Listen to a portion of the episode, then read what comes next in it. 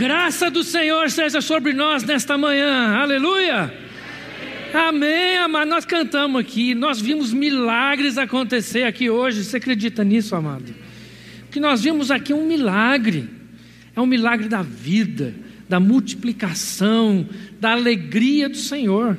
Então hoje é dia da gente louvar, da gente agradecer, estar com o coração completamente grato diante do Senhor. E tem mais um motivo que eu estou assim, vibrando de alegria, vibrando de alegria. Enquanto eu preparava a mensagem para repartir hoje, Deus me deu uma direção e eu fui preparando e tal.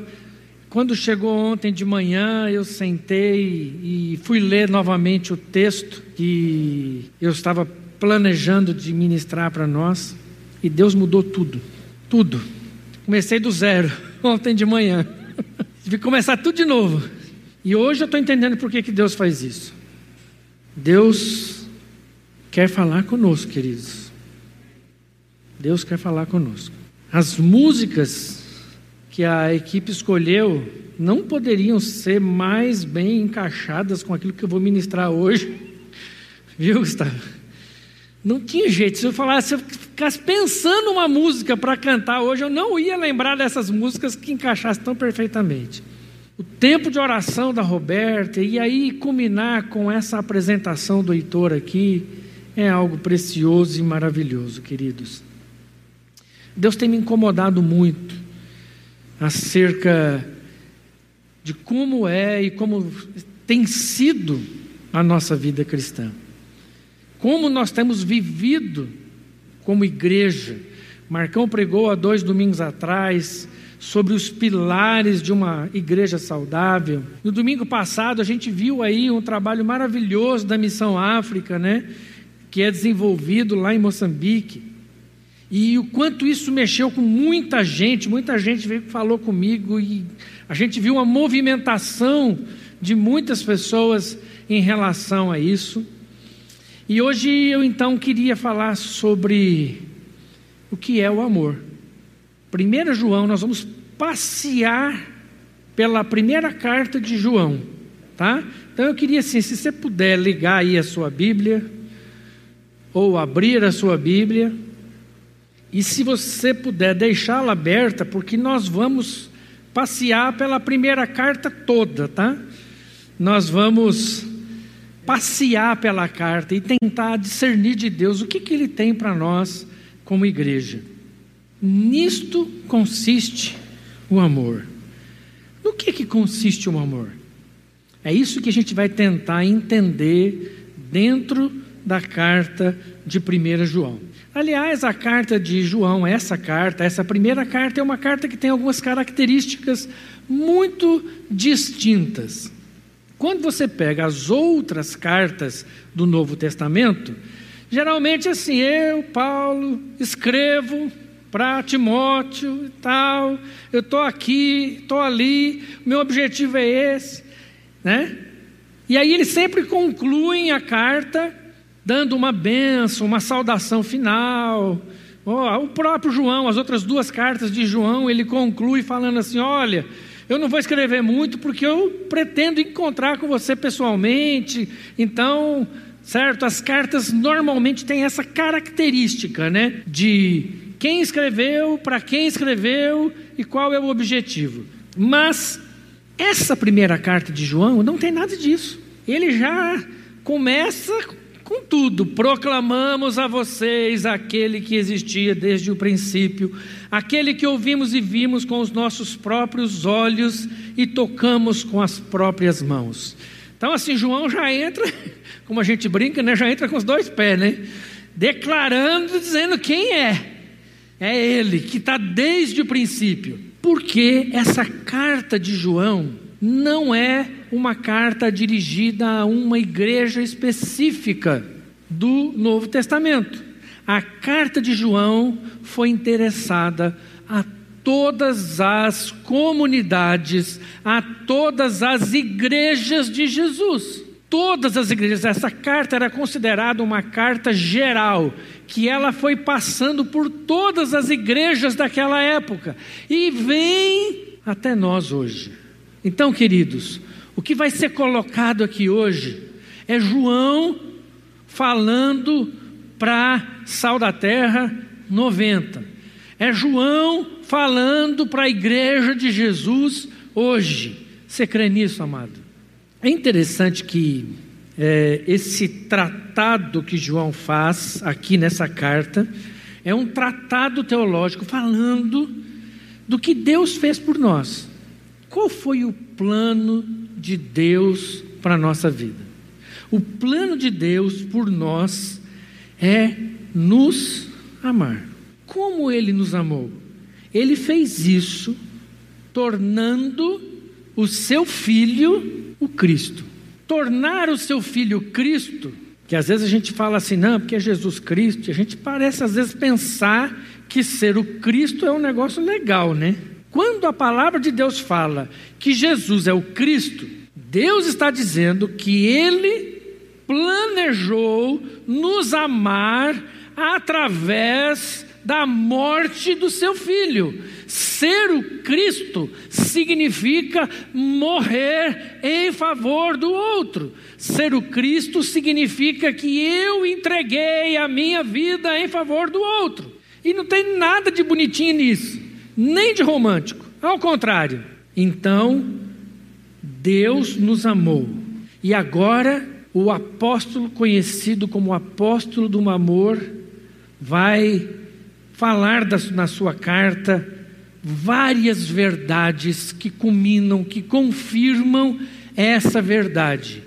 Deus nos amou e fez do seu Filho o Cristo. E por conta disso, nós devemos amar uns aos outros. Ele começa dizendo: Ele é a palavra da vida. Versículo 1: Ele é a palavra da vida. Verso 2: Aquele que é a vida nos foi revelada e nós o vimos. João começa a descrever quem é Jesus. Então ele fala que Jesus é o que? É Deus.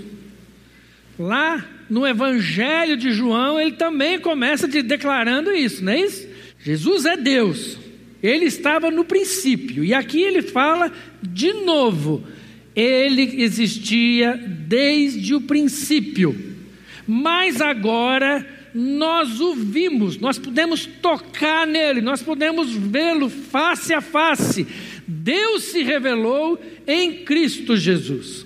E agora a gente pode encontrar nele. E aí o texto continua, verso 5 do capítulo 1. Esta é a mensagem que ouvimos dele e agora lhes transmitimos. Ou seja, João começa dizendo quem é Jesus, falando da identidade de Jesus e da proposta de Deus de tornar Jesus, seu filho, o Cristo. Agora ele vai dizer o seguinte: agora eu vou dizer qual é a mensagem que Jesus, o Cristo, trouxe para nós. Qual é essa mensagem? Deus é luz. Deus é luz e nele não há escuridão alguma. E no 7, mas se vivemos na luz, como Deus está na luz, temos comunhão uns com os outros, e o sangue de Jesus, seu Filho, nos purifica de todo pecado. Então, qual é a mensagem? Qual é a mensagem, queridos? Deus é luz, mas não é só essa. Deus é luz, e quem vive na luz tem o quê? Comunhão com os irmãos. Qual é a mensagem? Isso aqui é o resumo de 1 João, gente. Deus é luz. E quem anda na luz tem comunhão com os irmãos. E aí, a sensação é que parece que ele muda de assunto. Mas já já a gente vai entender que não. E ele começa a dizer uh, o seguinte: se afirmamos que não temos pecado, enganamos-nos a nós mesmos e não vivemos na verdade. Mas se confessamos os nossos pecados, Ele é fiel e justo para nos perdoar os pecados e por nos purificar de toda injustiça. Se afirmamos que não pecamos, chamamos a Deus de mentiroso e mostramos que não há em nós lugar para a Sua palavra. Interessante que ele está falando de que Deus é luz e de que nós devemos andar nessa luz. Mas ele diz: vocês são pecadores. Se afirmamos que não temos pecado, somos mentirosos. Ele está falando de luz, agora foi falar de pecado, porque para nós, pecado tem a ver com o quê? Com trevas, né? A gente sempre faz essa associação de pecado com as trevas. Mas olha onde João quer chegar. João quer chegar, sabe no que? Ele está mostrando para nós que o fato de nós andarmos na luz não nos livra do pecado, ou dos pecados.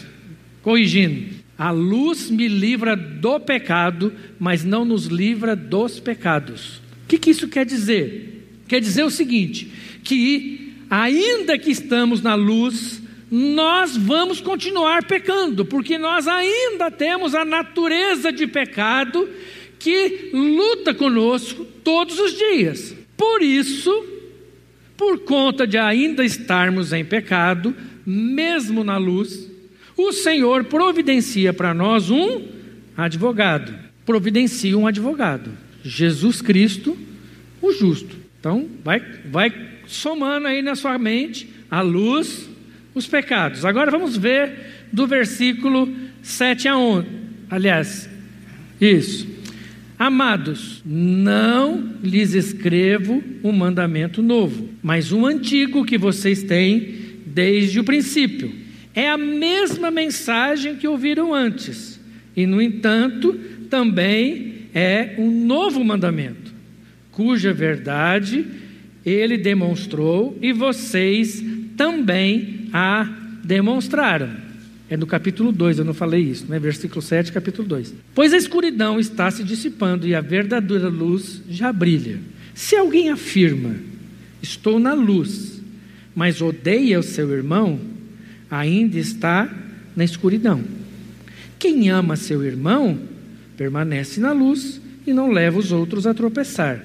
Mas quem odeia seu irmão, ainda está na escuridão e anda na escuridão não sabe para onde vai, pois a escuridão o cegou. A forma de João escrever é quase divertida, porque ele fala assim: olha, não é um mandamento novo. Amar não é um mandamento novo, certo? Então ele deixa isso claro. Não lhes escrevo um novo mandamento, mas um antigo. Mas logo a seguir, ele fala, mas é um mandamento novo. Peraí, é novo ou não é? Resolve, né? Afinal de contas, o mandamento é novo ou é antigo? Mas ele vai explicar que esse novo mandamento, cuja verdade ele, Jesus Cristo, demonstrou, e vocês também demonstram. Ou seja, o mandamento é antigo, mas a forma de demonstrar, de expressar, agora ganha outras nuances. Agora ganha um novo entendimento. Normalmente, a primeira preocupação para quem anda na luz é se livrar dos pecados. Mas João está dizendo que Jesus, sabendo disso, se torna nosso advogado. Mas tem um ponto que Jesus andou, mostrou e viveu e demonstrou que é diferente, que é novo. A novidade que Jesus demonstrou é que quem anda na luz tem comunhão com os outros. Quem anda na luz não tem a possibilidade de não ter comunhão. A comunhão, ela é a razão pela qual Jesus se apresenta de uma forma nova. Agora, porque o povo de Israel, quando receberam, quando, quando recebeu a promessa, eles entendiam que essa promessa era para quem? Para eles, apesar de nunca ter sido dito isso na Bíblia. Deus nunca disse que a promessa era para eles, mas eles entenderam que era para eles. Então, Quem eles entendiam que eram seus irmãos? O povo da promessa. Então é o seguinte: tudo que Deus deu para mim, como povo da promessa, eu vou repartir com o povo da promessa. Mas agora em Jesus, ele mostra um novo mandamento dentro do antigo mandamento, que é: olha, eu sei que a preocupação de vocês natural é com o pecado, e eu estou querendo mostrar para vocês que não se preocupe com o pecado, porque a partir do momento que você anda na luz, você tem advogado, e um advogado justo, que conhece as suas limitações que conhece você, conhece a sua natureza. Mas tem uma coisa que não dá para abrir mão: é que você ande em comunhão. Agora, a luz revela algo novo. O que é que a luz revela? Me faz enxergar o outro. A luz me faz perceber e enxergar, enxergar o meu irmão. Verso 9 do capítulo 2 diz: Quem ama seu irmão está na luz, e quem não ama ainda está nas trevas. Porque a gente acha que o que gera trevas na nossa vida são os nossos pecados. Mas não é. Se você está em trevas, é porque você ainda não foi iluminado a ponto de enxergar seu irmão. E quem é o seu irmão? Os que você conhece e os que você ainda não conhece. O fato de você, às vezes, é, muito, é muito comum, né? A Claudinha viveu isso, né? É, ela conheceu uma irmã, ela já tinha 18 anos, mais ou menos, né? Ela já tinha 18 anos. Agora, o fato da Claudinha não conhecê-la tornava ela não irmã dela? Ela deixava de ser irmã porque a Claudinha não a conhecia? Não, ao contrário, ela continuava irmã do mesmo jeito. E se a Claudinha nunca tivesse conhecido, ela ia continuar sendo irmã. Então, queridos, existem irmãos que nós não conhecemos, mas são por esses que Jesus morreu.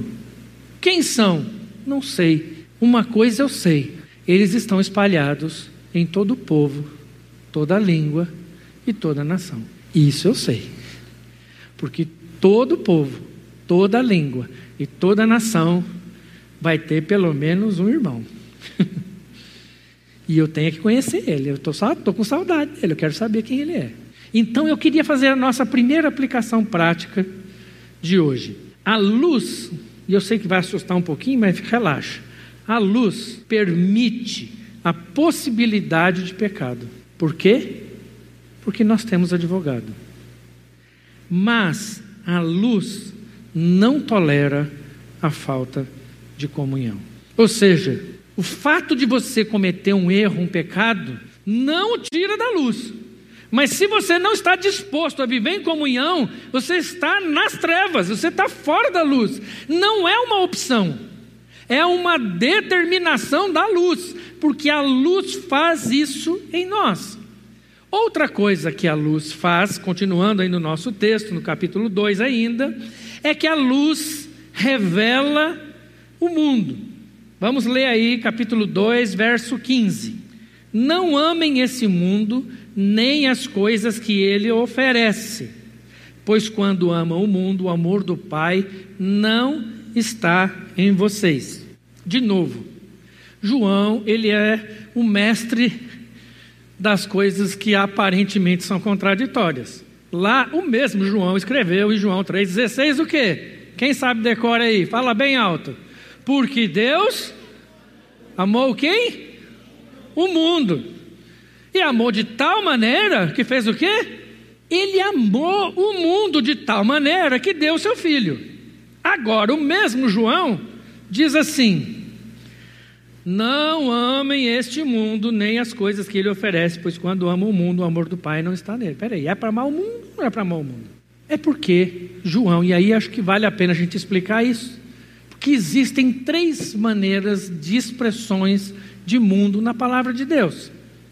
Uma delas fala do mundo físico, que é o mundo criado, a, o universo da criação de Deus Esse, Deus disse para nós, é o nosso mandato cultural. O que a gente tinha que fazer com esse mundo criado? Domine sobre ele, cuide desse mundo. É nossa responsabilidade cuidar das coisas desse mundo.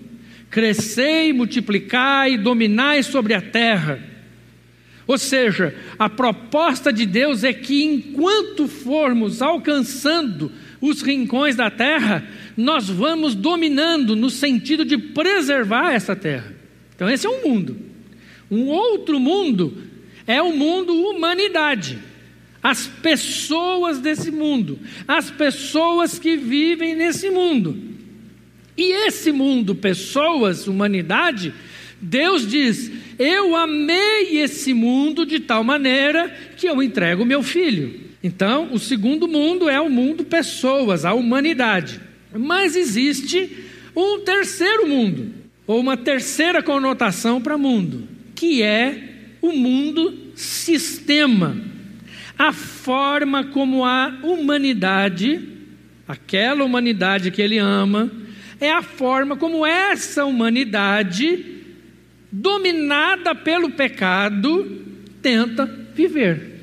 Ou seja, o mundo onde a humanidade tenta viver independente de Deus, a sociedade, o sistema desse mundo, esse sistema é corrompido pelo coração distorcido e pecaminoso do ser humano. Esse mundo, então, é o mundo do qual João está dizendo aqui no nosso texto. Olha, esse mundo você não pode amar. Por quê? Porque esse mundo não está na luz, está nas trevas. Esse mundo que está nas trevas, olha o que diz o verso 16, que ele fala para não amar, porque o mundo oferece apenas o desejo intenso por prazer físico, o desejo intenso por tudo que vemos e o orgulho de nossas realizações e bens. Lá na outra versão fala concupiscência dos olhos, concupiscência da vida e soberba, como é que é? Concupiscência dos olhos, da carne, dos olhos e a soberba da vida, né? Mas eu amei essa tradução aqui da NVT, porque ela coloca de uma forma muito interessante, porque ela fala assim, sabe por que, que não adianta mais esse mundo? Esse mundo está nas trevas, e esse mundo só está preocupado com o quê? Com o desejo intenso por prazer físico. O desejo físico, carnal, está evidentemente dominando a nossa cultura, está evidentemente dominando o mundo. Tanto é que o que as pessoas querem é o seguinte: me dá prazer, você está bem com isso? Então está tudo certo. O que determina o certo e o errado não é algo além de nós, mas é algo dentro de nós, é a minha vontade, é o meu querer, o meu desejo. E depois ele fala: o desejo intenso por tudo que vemos. As redes sociais estão aí para provar isso, né? Que, que a rede social tem feito na nossa sociedade? Tem feito com que a gente queira ter tudo que vemos. Nós olhamos uma casa e o nosso coração começa a desejar essa casa. Olhamos um corpo escultural e a gente come, tipo assim, né? E a gente começa então a querer desejar um corpo escultural, né? Tem todo tipo de escultura, né? Nós vemos um carro uma roupa, uma joia, uma maquiagem, sei lá o que, que tem, tanta coisa, né? E a gente, tudo que a gente vê, a gente quer. E isso vai dominando a nossa vida. Desejo intenso por tudo que vemos. E o último é o orgulho de nossas realizações e bens. O orgulho e a soberba gerada no nosso coração pelos postos que nós conquistamos, pelas realizações que fazemos, pelos bens que conquistamos.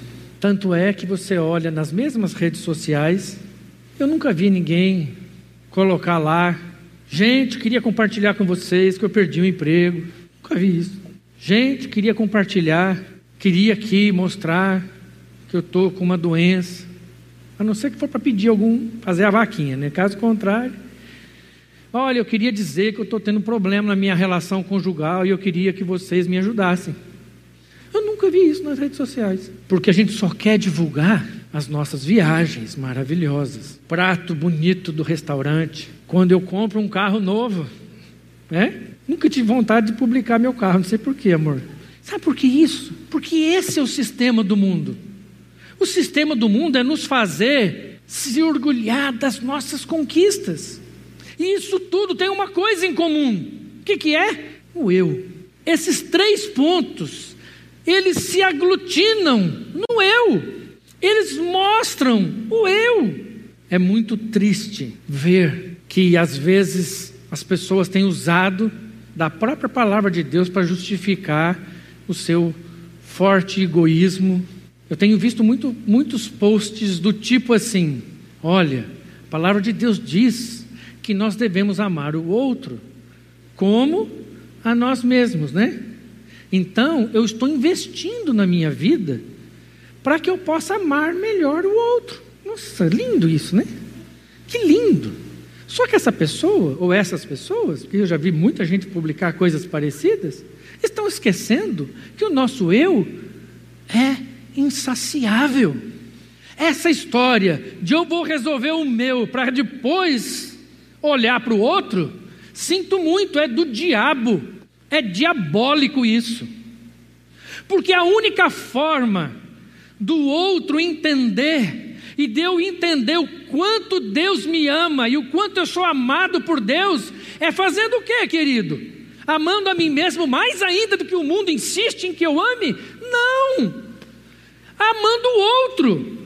É amando o outro que eu vou revelar o quanto eu sou amado por Deus e por mim mesmo. Então, a segunda aplicação prática é que se estamos na luz, agora eu consigo enxergar o outro além de mim mesmo. Na luz, eu não olho só para mim mesmo, mas eu consigo enxergar o outro. Ixi, já está na metade. Eu vou tentar acelerar um pouquinho aqui. Depois do capítulo 3, João diz: Veja como é grande o amor do Pai por nós, pois ele nos chama de filhos, o que de fato somos. Mas quem pertence a esse mundo não reconhece que somos filhos de Deus, porque não o conhece. Ele nos chama filhos e de fato somos. O fato de sermos filhos garante uma relação com Deus. E essa relação com Deus gera em mim um sentimento de ser como Ele é. Deus é puro e aí Ele quer que nós também sejamos puros.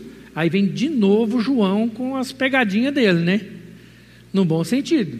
Primeiro ele fala assim: ó, fique tranquilo, se você pecar, tem advogado. Mas agora ele fala: olha, aquele que é, versículo 3, aliás, capítulo 3, verso 9: aquele que é nascido de Deus não vive no pecado, pois a vida de Deus está nele, logo não pode continuar a pecar, pois é nascido de Deus. E assim podemos identificar quem é filho de Deus e quem é filho do diabo. João agora vai mostrar, sabe o que, queridos?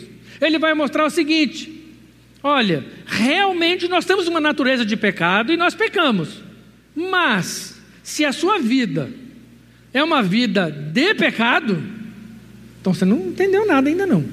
Você ainda não entendeu. Porque se o pecado na sua vida não te incomoda, não te leva para perto de Deus, então tem alguma coisa errada. E aí João então vai mostrar o seguinte: que a nossa vida só vai ser coerente na mesma proporção em que vamos nos aproximando de Deus, e em nos aproximando de Deus, vamos sendo confrontados com a natureza de Deus sem pecado, e isso vai transformando a nossa vida para que a gente abandone o pecado.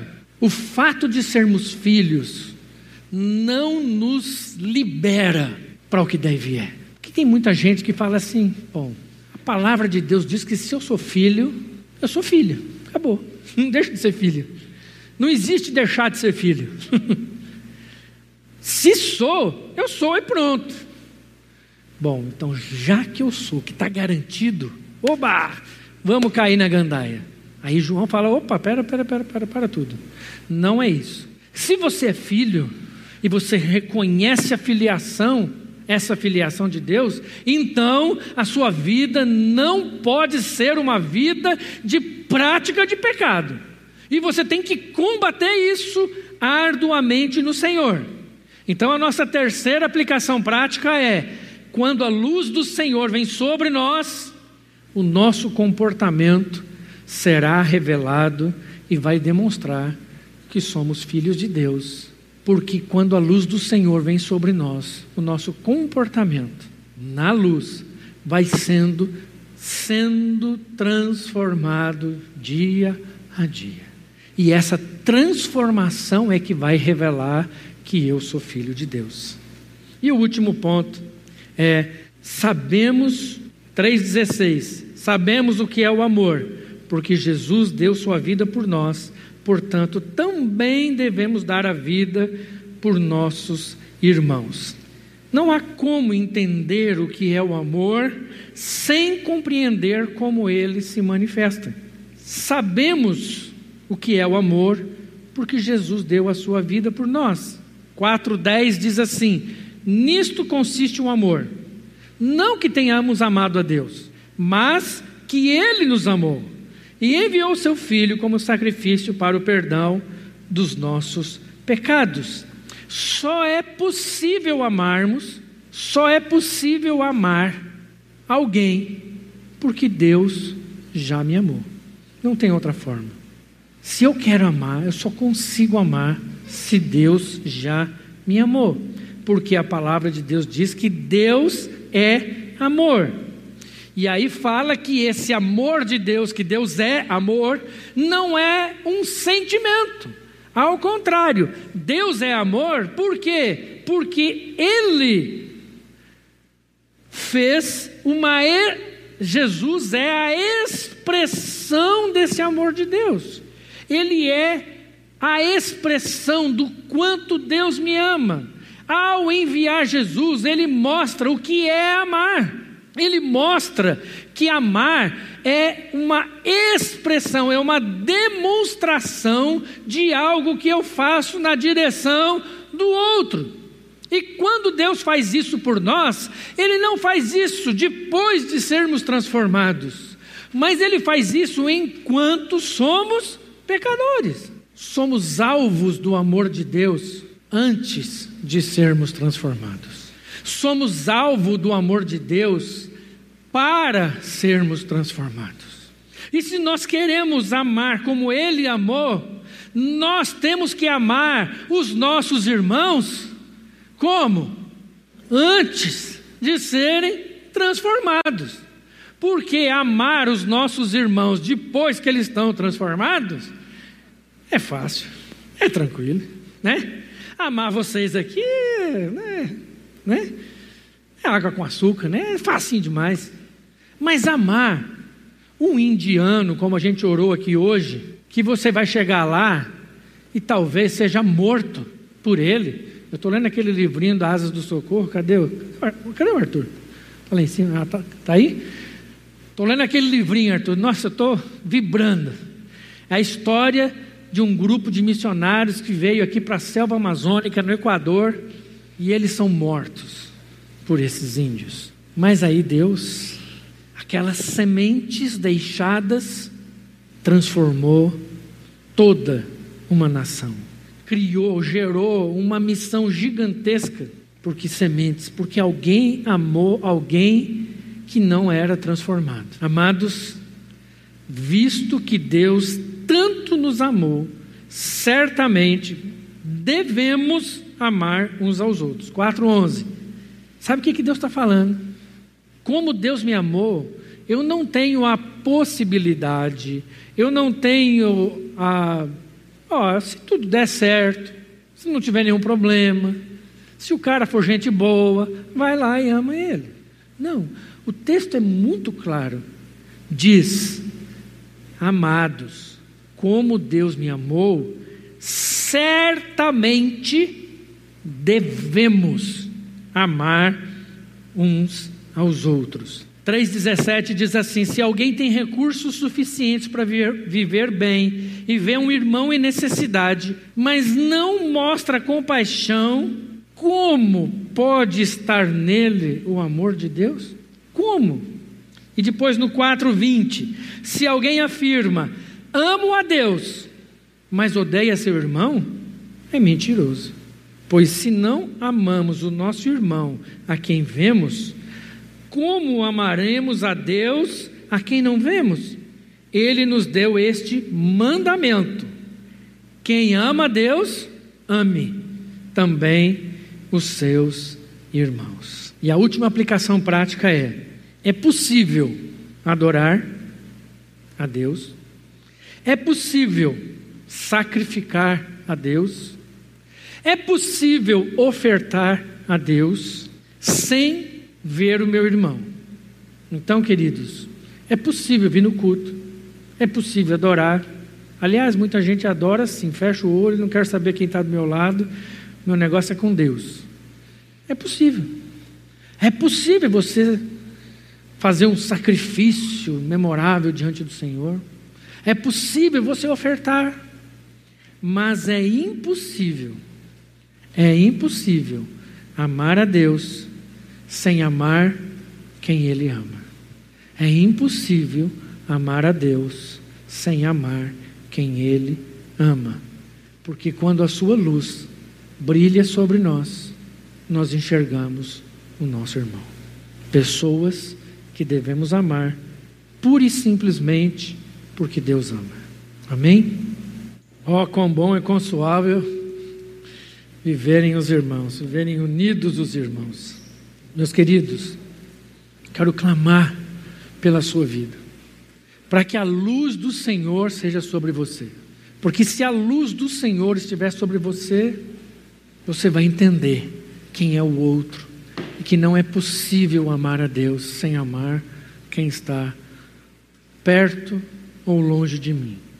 Pai de amor, Pai querido, derrama sobre nós, Pai, o teu Espírito Santo, que é luz, que traz luz, que ilumina o nosso entendimento, Pai, para que possamos enxergar como o Senhor enxerga para que sejamos, ó Deus, iluminados e transformados, Pai, no nosso entendimento, a ponto de compreender que não é possível amar o Senhor sem amar meu irmão. Ó Deus, em nome de Jesus, obrigado,